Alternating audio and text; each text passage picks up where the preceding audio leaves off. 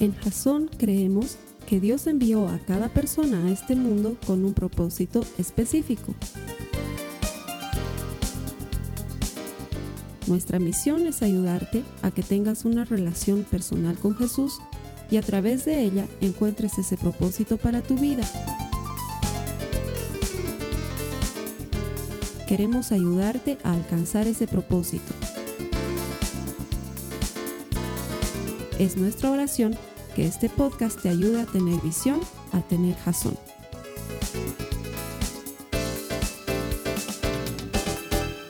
O sea, no solo queremos decirte que Jesús es lo mejor que te va a pasar en la vida, porque lo es, no solo quiero decirte que te van a llegar muchas bendiciones, que vas a experimentar los mejores momentos de tu vida una vez que te entregas al Señor, porque lo es y va a suceder, pero también te tengo que decir que dentro de eso van a haber momentos en los que no vas a entender por qué suceden las cosas.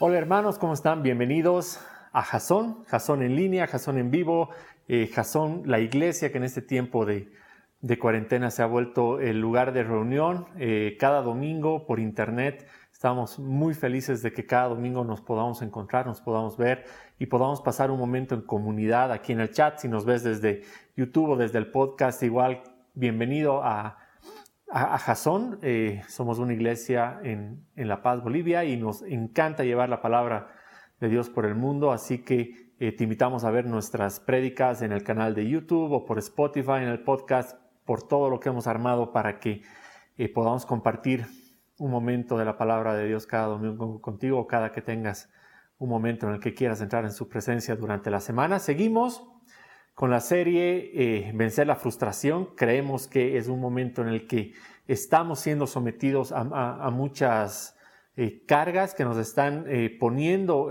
ciertos niveles de frustración más altos de lo normal y, creemos que aprender a lidiar con la frustración es algo que nos va a ayudar mucho durante este tiempo, pero sobre todo aprender a lidiar con la frustración desde la perspectiva de Dios haciendo un pequeño recordatorio de lo que estamos hablando, la frustración es aquello que sucede cuando tienes una expectativa y lo que recibes está por debajo de esa expectativa.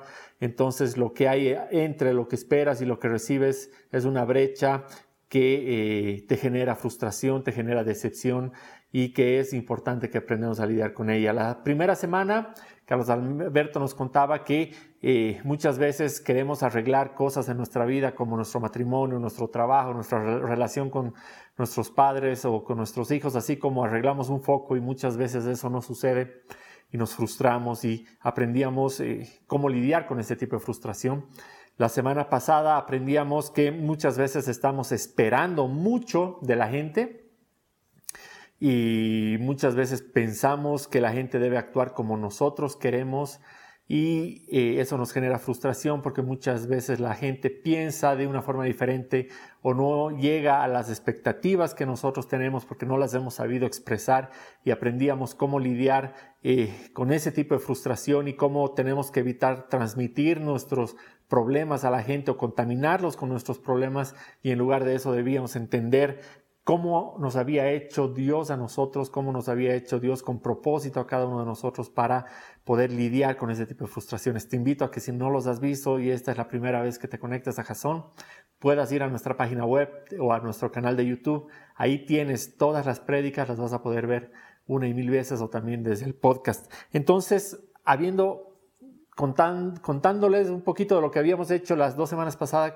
pasadas quiero entrar directamente al tema de hoy porque es un tema un poco sensible, es un poco complicado, porque hoy vamos a hablar de qué es lo que sucede cuando el que te decepciona es Dios. Como se imaginarán, no es un tema sencillo. Quizás te estás desayunando ahorita en la mañana que es probable que Dios te decepcione o que te frustres por las cosas que hace o no hace Dios. Y eso es algo que tenemos que aprender a, a tratar, tenemos que aprender a lidiar con eso, pero tenemos que aprender que eso es posible y eso puede suceder porque tenemos eh, diferentes perspectivas acerca de lo que Dios quiere y Dios hace. Entonces, sin, mucho más, me voy a ir directamente a Juan 11.1.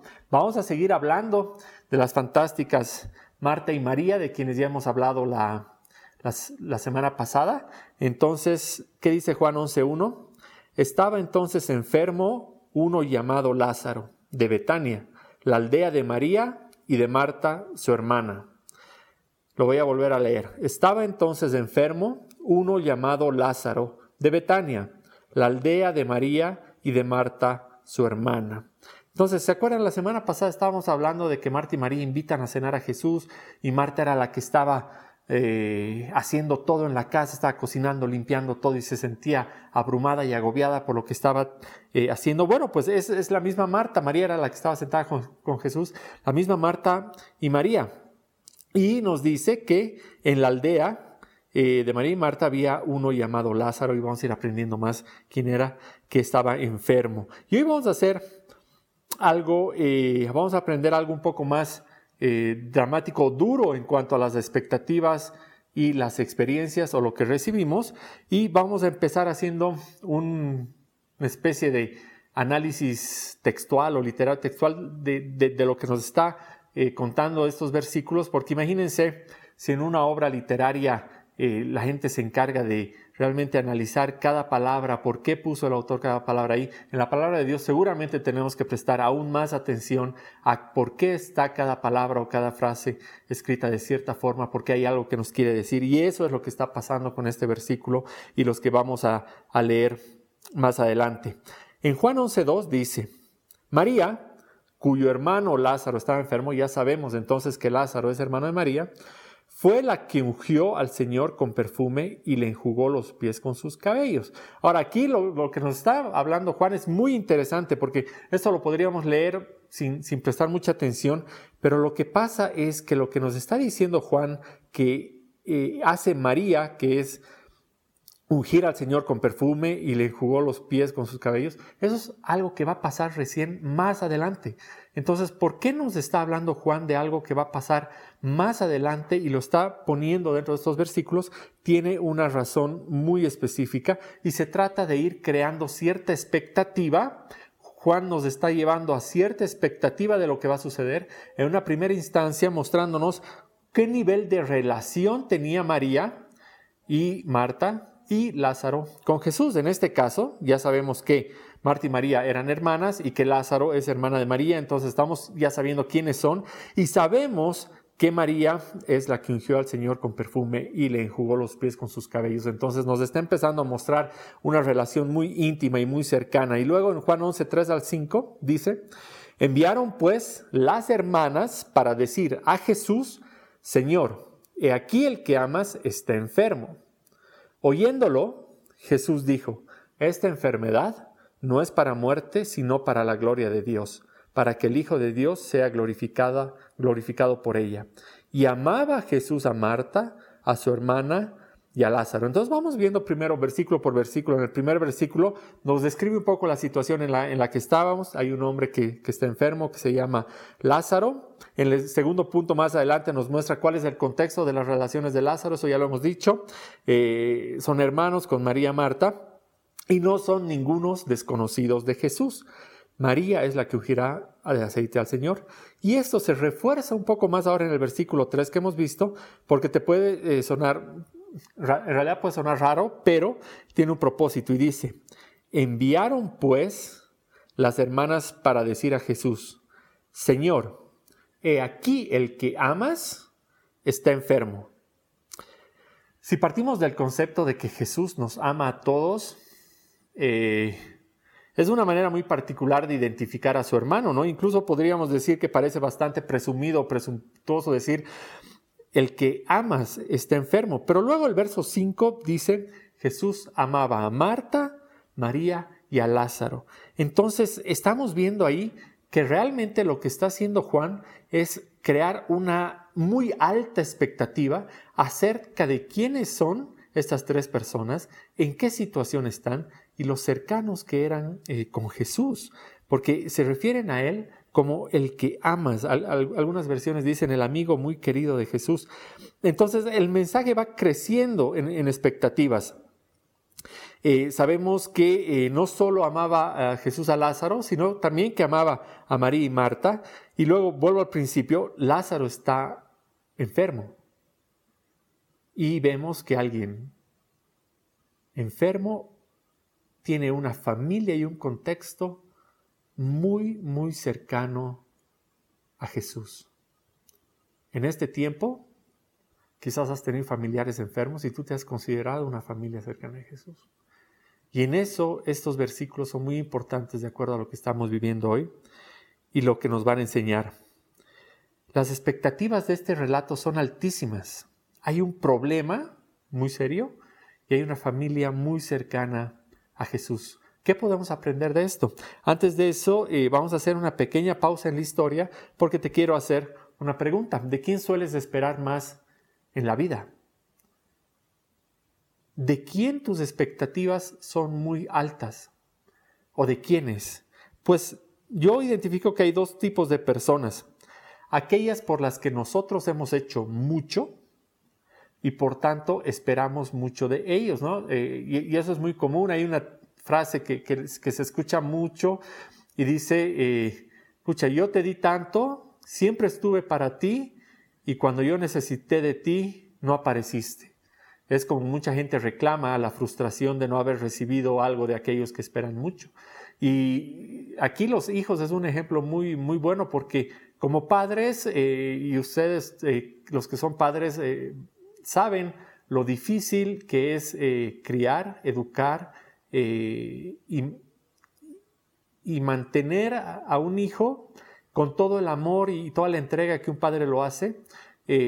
uno sacrifica mucho en su vida entrega muchas cosas a cambio de que sus hijos tengan mejores oportunidades, eh, cambia su forma de vida porque sus hijos necesitan eh, ciertas cosas. Entonces, eh, creemos los padres que al haberles entregado mucho a nuestros hijos, esperamos mucho de ellos. Entonces nuestras expectativas de nuestros hijos siempre son altísimas porque sabemos que les hemos entregado mucho. Entonces aquellas personas Esperamos más de la gente por quien hemos hecho mucho y eso es normal. Entonces, esperamos mucho de ese tipo de gente y ese es el primer tipo de, personas de la que esperamos harto.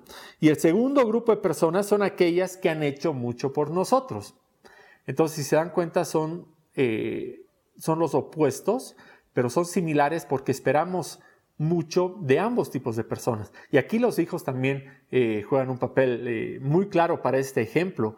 Eh, nuestros hijos esperan mucho de nosotros porque dan por sentado ya que hemos hecho muchas cosas por ellos. Por ejemplo, yo te digo, en mi casa, mis hijos esperan que haya comida en la mesa, que haya internet, que haya colegio, que haya actividades de, fin de semana ahora que estamos en cuarentena. Esto, para mis hijos es vivir en esta casa es estar en un hotel all inclusive o sea, ellos esperan que haya todo. Tienen hambre, bajan a la cocina, el refrigerador y esperan que haya comida. El fin de semana esperan que los papás hayamos pensado cómo nos vamos a divertir encerrados en casa este fin de semana. Esperan que seamos directores de entretenimiento del crucero, por así decirlo. Y ellos están esperando mucho de nosotros, sus expectativas son altas porque siempre han recibido mucho. Entonces tenemos estos dos tipos de personas de las que esperamos mucho aquellas por las que nosotros hemos hecho mucho y esperamos también mm, de aquellos que nos han dado mucho porque eh, esperamos que siga siendo así. Entonces, con esto en mente, eh, volvamos a nuestro análisis. Para María y Marta, Jesús se encuentra en los dos grupos, por quienes hacemos mucho y quienes hacen mucho por nosotros. Jesús está en estos dos grupos de personas porque lo que nos ha adelantado Juan es que María y, va a hacer algo por Jesús después, pero por lo que hemos leído la anterior semana y lo que hemos estado compartiendo, sabemos que Marta también ha, hecho por Jesús, lo, ha invitado a cenar, ha estado preocupado de él, lo ha atendido, eh, María también, y sabemos que si ahí ha habido una amistad tan grande, seguramente han hecho algo por ambas, por ambas personas y Jesús seguramente también ha estado ahí haciendo por algo. Además que, bueno, Jesús no es un desconocido, ¿no? Entonces, las expectativas de María y Marta son, son muy, muy altas porque por ambos lados están esperando muchísimo, muchísimo de Jesús. Entonces, lo que hace Juan aquí es nos lleva de 0 a 100 en las expectativas que tenemos eh, de lo que va a pasar ahora con Lázaro, con Jesús, con María y Marta, porque queremos saber qué va a pasar y, por qué. Entonces, quiero eh, leerte ahí lo que dice Juan 11:35. Te, te, digo de dónde venimos. Está enfermo Lázaro, las, hermanas mandan a llamar a Jesús y, y hay mucha expectativa porque son así, son, son, son muy, muy cercanos. Entonces, Juan 11, 135 dice, cuando oyó Jesús que Lázaro estaba enfermo, abandonó todo. Tomó a los doce apóstoles entre sus brazos y lanzando un rayo enseguecedor, se teletransportó a Betania, materializándose al lado de Lázaro, lo tocó con el tercer dedo de la mano izquierda y éste sanó inmediatamente. Es fantástico. Es fantástico, solo que si tú has estado leyendo tu Biblia quizás no has encontrado este versículo porque no existe. Y la verdad es que todos quisiéramos que haya sido así, que enferma a alguien, acudes a Jesús y Jesús se teletransporta inmediatamente al lado tuyo y esa persona sana. Y la verdad es que tenemos que ser honestos y decirte que sí, a veces sucede, pero con la misma honestidad te tenemos que decir que no, a veces no sucede. Y nos frustramos. Y cuando las cosas no ocurren de esa manera sobrenatural a la que muchas veces eh, nos hemos acostumbrado, nos frustramos y pensamos que Dios ya no nos está escuchando, que en realidad nuestra, nuestra relación con Jesús era que alguien es así con Jesús y yo soy este en realidad. Y, y nos cuesta aceptar que las cosas no van a suceder como nosotros quisiéramos o como esa versión que parece más viaje a las estrellas que la Biblia. Porque no existe. Y, y Jesús tiene un propósito más claro en todo. Y eso lo vamos a aprender en el verdadero versículo de Juan 11.6 que les quería leer. Cuando dice, cuando oyó pues que estaba enfermo, se quedó dos días más en el lugar donde estaba, hablando de Jesús. Cuando Jesús se entera que Lázaro está enfermo, se queda dos días más. Y no es, no están confundidos, nos ha llevado Juan de 0 a 100 en expectativa de lo que va a pasar, y de pronto nos dice, cuando Jesús se entera, se queda dos días más ahí. Es como que tú estás esperando un pasaje acerca de la compasión de Jesús y dices, oye, eh, ¿qué, ¿qué ha pasado? Muchas veces esto refleja lo que sucede en nuestras vidas, porque muchas veces experimentamos aquello que no esperamos o no vivimos lo que habíamos planificado vivir. Incluso incluso cuando se trata de Dios, aquello que pensábamos que iba a suceder de acuerdo a lo que pensábamos que Dios iba a hacer, no sucede y nos decepcionamos.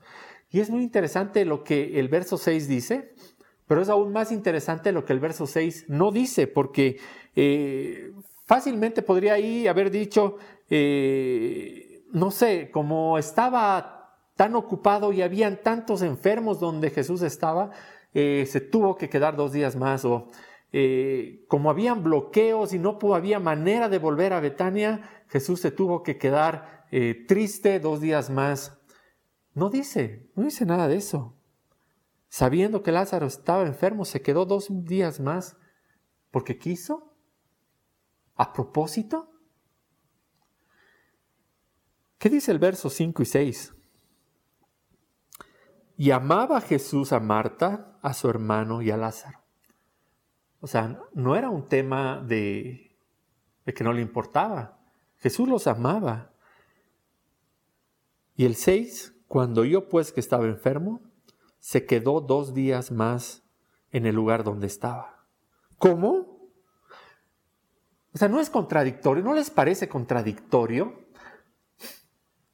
Una familia que ha hecho tanto porque Jesús eh, que ha estado tan cerca de Él, lo necesita.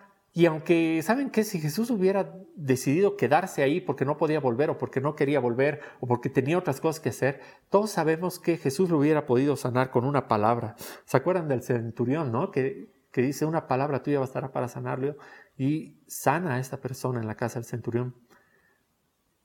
Solamente con una palabra.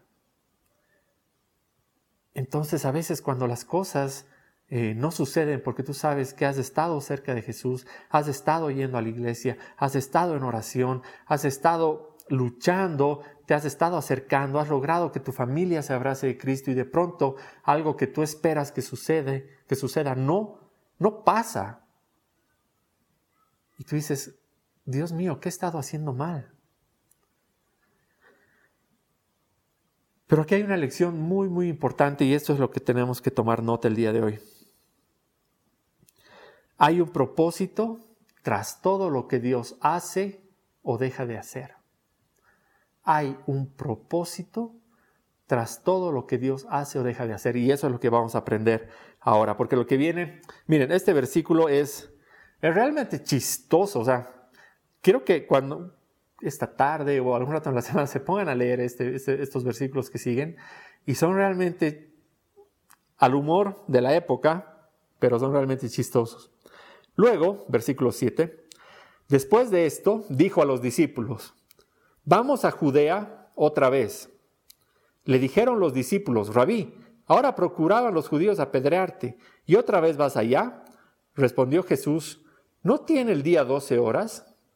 El que anda de día no tropieza porque ve la luz de este mundo, pero el que anda de noche tropieza porque no hay luz en él. Y aquí empieza la parte chistosa de los discípulos. Dicho esto, les dijo después, nuestro amigo Lázaro duerme, mas voy para despertarle. Dijeron entonces sus discípulos, Señor, si duerme, sanará. Si alguna vez te has preguntado si Jesús se frustraba por lo que hacía en el día a día, yo creo que este ha sido un momento de tocarse la frente y agarrarse y frustrarse. Y aquí entendemos que quizás eh, tú has entendido algunas cosas, yo he entendido algunas cosas, pero quizás no hemos entendido todo lo que debíamos entender de lo que está pasando a nuestro alrededor, de nuestras vidas, de nuestro propósito, porque Jesús les tiene que explicar a sus discípulos algo que seguro para ti y para mí ahorita está muy claro, pero Él se los tiene que explicar. Y entonces el verso 14 dice, entonces Jesús les dijo claramente, Lázaro ha muerto. Es como decirles, eh, entiendan, Lázaro ha muerto. Y luego dice, y me alegro por vosotros de no, de no haber estado ahí para que creáis, mas vamos a Él. Empezamos a encontrar el principio de ese propósito. Jesús les dice, me alegro de que no hayan estado ahí para que ahora vean y crean en lo que va a suceder. Me alegra que no hayamos vuelto inmediatamente porque ahora verán mi gloria. Dijo entonces Tomás, llamado Dídimo, a sus condiscípulos, vamos también nosotros para que muramos con él. Ya ha debido ser un segundo toque de frente a Jesús, pero eso lo vamos a dejar para otra cosa. Vino pues Jesús, verso 17, y halló que hacía ya cuatro días que Lázaro estaba en el sepulcro. Ya habían pasado cuatro días de que Lázaro estaba muerto. Y esto es muy importante porque a los cuatro días me imagino la cantidad de cosas que ya habían pasado por los corazones de María y Marta, por los corazones de, Jesús, de los discípulos, de eh, cuatro días son bastante tiempo cuando uno está atravesando por un momento tan doloroso como ese. Imagínense el día uno, eh, Marta y María, que son así de Jesús, eh, esperan que Jesús llegue para que lo sane, aun cuando Lázaro está con vida y Jesús no llega. Y Lázaro muere y debe ser el momento duro y frustrante porque eh, con la esperanza de ellas, con la expectativa de conocerlo, con la expectativa de ser cercanos a Jesús, lo buscan, lo llaman y Jesús no viene, Lázaro muere y pasa un día, y pasan dos días y no llega, y pasan tres días y no llega. Y yo creo que ya abandonadas a, a lo que había sucedido, esperan el cuarto día y Jesús no llegaba. Y seguramente decepciones y frustraciones empezaban a dar vuelta por su cabeza. Y ahí quiero hacer una, pausa porque esto es duro. Y creo que como iglesia estamos obligados a, poner esto muy claro. Y, en Jasón eh, queremos ser siempre bien claros y tengo que decirte que mm, a veces seguir a Jesús puede ser una experiencia frustrante. Quiero decirte que a veces seguir a Jesús puede llevarte a ciertas decepciones. Y esto puede ser polémico, puede ser escandaloso. Yo te aseguro que si tú pones esto en tu Facebook hoy, en, hoy y dices, qué decepcionante que puede ser a veces seguir a Jesús, vas a generar un caos. La gente va a decir, no, ¿qué estás hablando? Pero es necesario que entendamos esto porque si nosotros como Jasón nos ponemos a maquillar la verdad solamente para que te veas bien, te vas a frustrar aún peor porque lo que vamos a aprender hoy es el propósito de esa decepción, de esa frustración y cómo debemos lidiar con eso. Y te voy a contar algo para, para, ejemplificar lo, lo, que debemos hacer como iglesia. Hace varios años nos trasladamos a un departamento con, con mi familia y ese departamento tenía en uno de los roperos un espejo. Entonces era un espejo de cuerpo entero, como se dice, y eh, a las primeras semanas que estábamos en el departamento, yo me miraba en ese espejo y dije, wow, eh, estoy bajando de peso, estoy, estoy, me veo más delgado, más guapo. Y yo estaba feliz, ¿no? Y le, decía a Katy, mira, estoy, estoy, creo que está funcionando, estoy bajando de peso, estoy, estoy más delgado. Katy se, decía, sí, sí, se, reía y, dejaba pasar. Y hasta que unas semanas después de esta, mi, mi alegría de verme tan tan guapo y que la ropa me empieza a quedar tan linda, eh, vamos a, salimos de paseo y en un momento paso por un lugar donde habían espejos, me veo al espejo y no era yo. O sea, en el espejo me estaba viendo un poquito ancho y más chato. Y digo, pucha, ese espejo debe estar mal, mira qué mal me veo en ese espejo. Y ahí acá ya no se aguanta la risa y me cuenta que en realidad el espejo que había en la casa eh, a la que nos habíamos mudado y la que habían puesto los dueños, era un espejo que estaba deformado para que te veas más flaco y más alto y quizás subirle la autoestima a alguien que vivía ahí antes como a mí. Y, y la verdad, creo que eso nos pasa muy seguido. Nos vemos a través de un espejo que realmente deforma la realidad para sentirnos mejor lo cual en realidad es mucho más peligroso porque así como suben nuestras expectativas de lo que somos y no somos en realidad, la caída cuando te ves al espejo real y te ves gordito y bajito, eh, duele, duele mucho más. Y en la vida cuando subes tus expectativas a que tienes al Señor o a Jesús como un cajero automático de tus necesidades, eh, la caída baja, la, la caída a no recibir aquello que esperas es una frustración muy grande y por eso es importantísimo que aprendamos a lidiar con eso. Y eh, no queremos que Jasón sea una iglesia donde veamos a Jesús a través de ese tipo de espejos.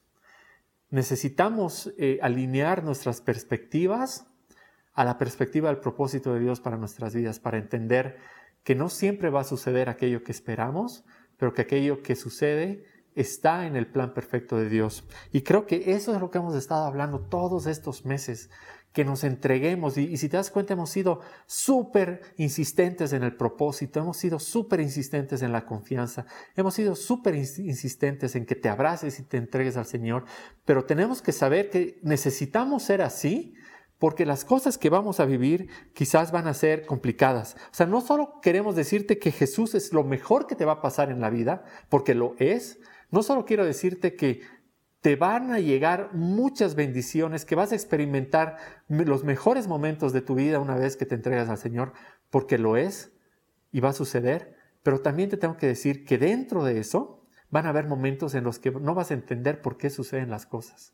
Y van a ser esos momentos en los que más tienes que abrazarte de Jesús.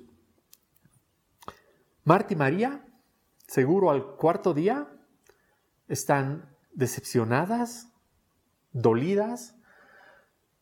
Y me imagino a Marta, como hemos visto la semana pasada, esta mujer que, es de acciones tomar, que, no se queda quieta, eh, que seguramente ha estado yendo un lado y a otro, cuidando a su hermano, esperando a Jesús, saliendo todos los días a la puerta para ver si llegaba, buscando noticias. Me imagino la frustración que ha debido estar sintiendo ella. Y me imagino que se parece mucho a las frustraciones que quizás has sentido también en tu vida.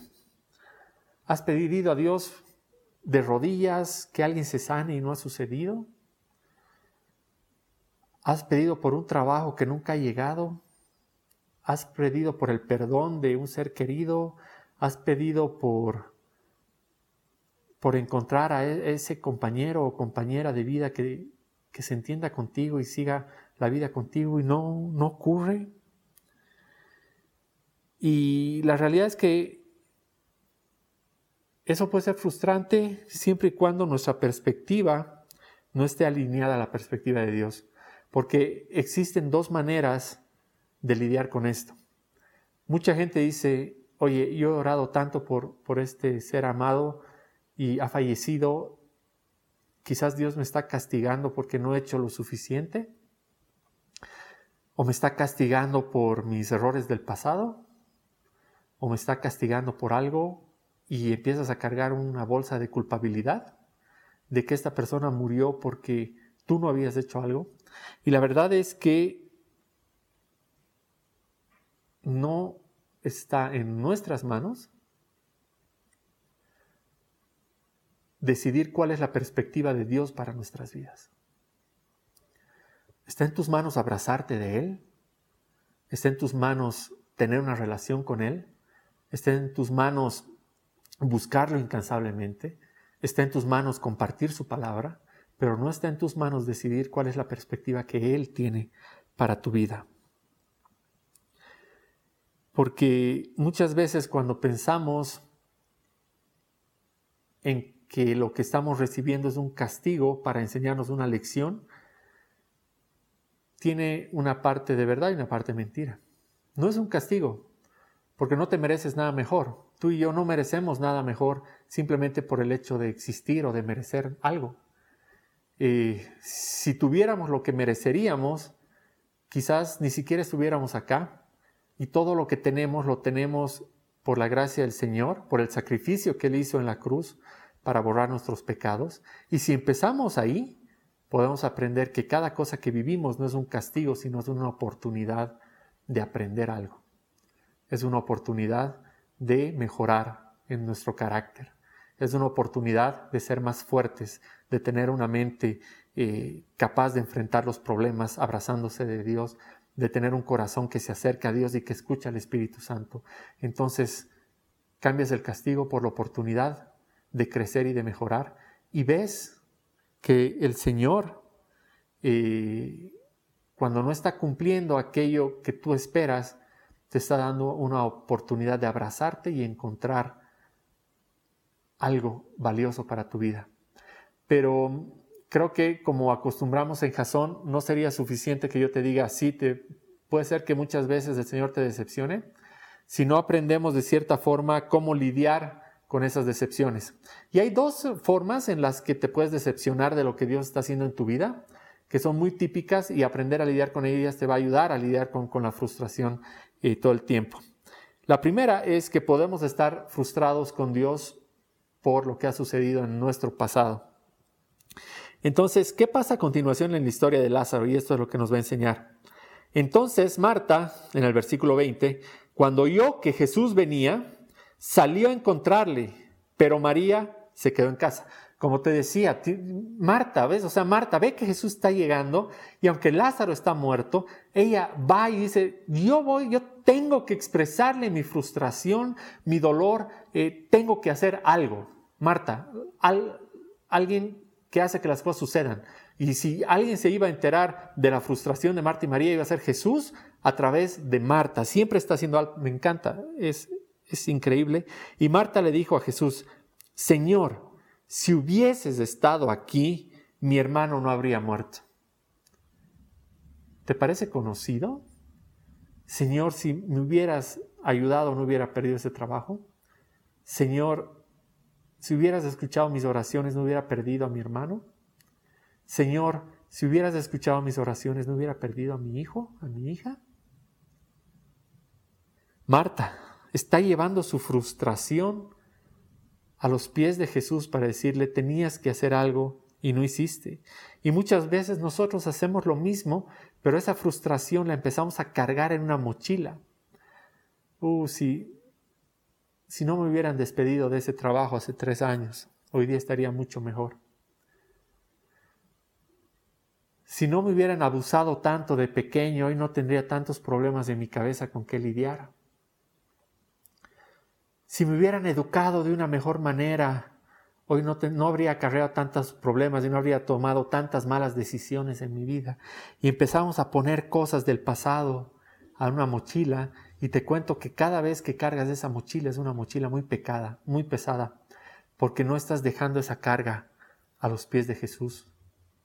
No estás dejando que el Señor te diga, ese es el pasado. Y la verdad que eh, eso nos lleva a la segunda manera o al punto dos de cómo podemos estar frustrados con Dios y es que podemos estar frustrados con Dios cuando vemos un futuro incierto, cuando no vemos la luz al final del túnel, cuando no vemos esa esperanza que nos muestra que las cosas ya se están solucionando. Porque en el verso 23 Jesús le responde a Marta que está ahí frente a él, a ella, a él, perdón, y le dice, tu hermano resucitará. Marta le dijo, yo sé que resucitará en la resurrección, en el día postrero. Marta está viendo como que, no, ya no me digas, pues Jesús, yo sé que va a resucitar, pero yo lo quería aquí conmigo, hoy, no de aquí a cuando resucitemos todos. Entonces muchas veces también nos frustramos por lo que Dios no hizo en el pasado y nos frustramos por ese futuro que parece muy lejano. Cuando alguien te dice, ten fe porque esto pasará, y tú dices, ¿cuándo? Cuando alguien te dice, ten fe porque al final de los tiempos todos nos volveremos a encontrar, y tú dices, ¿cuándo? Yo quiero ahora. Y es lo que hablábamos la, semana pasada sobre la inmediatez. nos frustramos porque muchas veces vemos nuestra perspectiva de futuro como algo que nunca pasará y lo transformamos en resignación Sí, algún día va a llegar esa pareja que he estado esperando. Sí, algún día. Algún día voy a obtener ese trabajo soñado. Algún día me voy a abonar con mis padres. Algún día voy a hacer eh, eh, eso que Dios me ha prometido. Y ese algún día no es esperanza, no es fe, simplemente es resignación. Y vas poniendo a la misma mochila de carga de tu pasado las bolitas de resignación y al final caminas con una mochila tan pesada que no vives del presente porque estás deprimido por lo que no tuviste en el pasado y sin esperanza porque el futuro para ti parece muy lejano. Y mientras tanto te estás perdiendo de vivir lo que tiene Dios para ti en ese momento, en ese momento, en el presente, en el momento que estás viviendo hoy, porque el pasado no lo vas a poder cambiar y el futuro inevitablemente va a llegar. Lo que hagas mientras tanto es lo que va a definir con qué actitud estás encarando la vida desde la perspectiva de Dios. El pasado déjaselo a los pies de Jesús y dile gracias Señor porque me vas a curar y me has sanado de esto. El futuro dile Señor cuando llegue llegará y lo voy a esperar con fe, pero el presente lo voy a vivir. Porque ¿qué pasa? Cuando empezamos a vivir en la brecha de frustración por el pasado que Dios no nos escuchó o el futuro que aún Dios no nos ha dado, vivimos sin escuchar lo que Dios nos está diciendo. Vivimos pensando en ese futuro con resignación y no escuchamos lo que Dios nos está diciendo, porque te quiero recordar lo que decía el verso 4 que lo hemos leído al principio. Oyéndolo Jesús dijo, cuando van y le dicen, oye, Lázaro está enfermo, oyéndolo Jesús dijo, esta enfermedad no es para muerte, sino para la gloria de Dios, para que el Hijo de Dios sea glorificado por ello. Jesús ya lo había dicho. Y aún así, aun cuando Marta seguramente lo escuchó de estas personas que, que llevaron el mensaje, igual se frustró, igual se decepcionó, igual perdió la esperanza porque no estaba pensando que su hermano resucite, estaba pensando que su hermano ya ya estaba muerto, cuatro días de muerto, perdió. Pero estaba, estaba con rabia. y había olvidado aquello que Dios dijo al principio. Y eso nos pasa muchas veces por estar pensando en ese futuro, por estar pensando en ese pasado, estás olvidando lo que Dios te está diciendo cada día, cada promesa que te está entregando, cada bendición que te está dando cada día, la estás pasando por alto simplemente porque has puesto la mirada en una mirada resignada en ese futuro. Y miren, yo soy del, yo soy del tigre. Del, para los que nos ven desde otros países, el, Tigre es el mejor equipo de fútbol de Bolivia. y es un equipo que se caracteriza eh, por luchar hasta el final. Durante mucho tiempo siempre han dicho, uff, es un equipo con garra, siempre lucha hasta el final.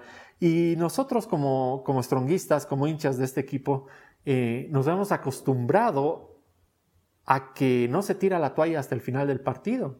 Y quizás debería haber una estadística de todos los partidos o todas las finales o todos los campeonatos que se han ganado justo en ese último minuto mientras la gente ya se iba del estadio, mientras ya habían tirado la toalla, como ejemplo para, para este tipo de situaciones, porque no se tira la toalla hasta el final del partido.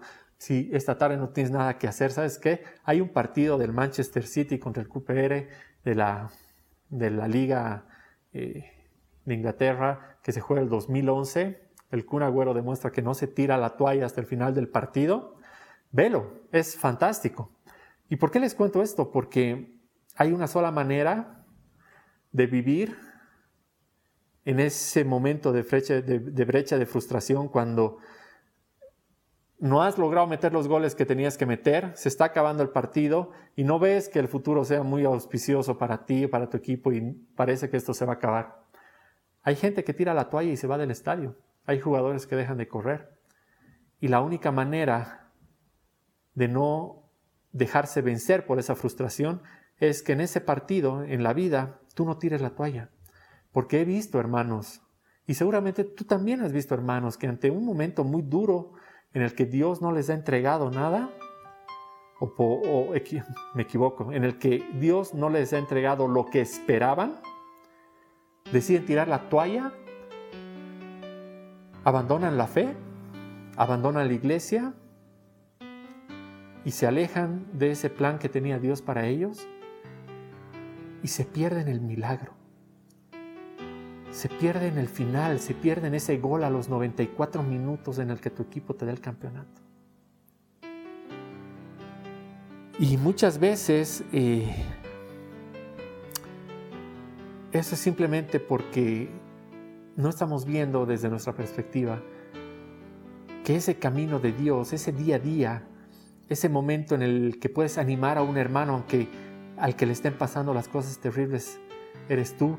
Ese momento en el que puedes eh, confiar en el Señor, te transforma por dentro porque empiezas a comprender que tú no estás en este camino, que tú no estás siguiendo la vida de, de, cristiano o que tú no estás entregado al Señor por lo que el Señor te da, sino por quién es Él. Y cuando comprendes eso, esa brecha de frustración de lo que estás esperando de Dios disminuye porque estás viviendo el día a día. Y el futuro llega. El futuro llega. El futuro llega para los que no han tirado la toalla. Sé que en estos momentos a muchos nos dan ganas de tirar la toalla, con nuestro empleo, con la fe. Nos dan ganas de tirar la toalla con el país. Pero no.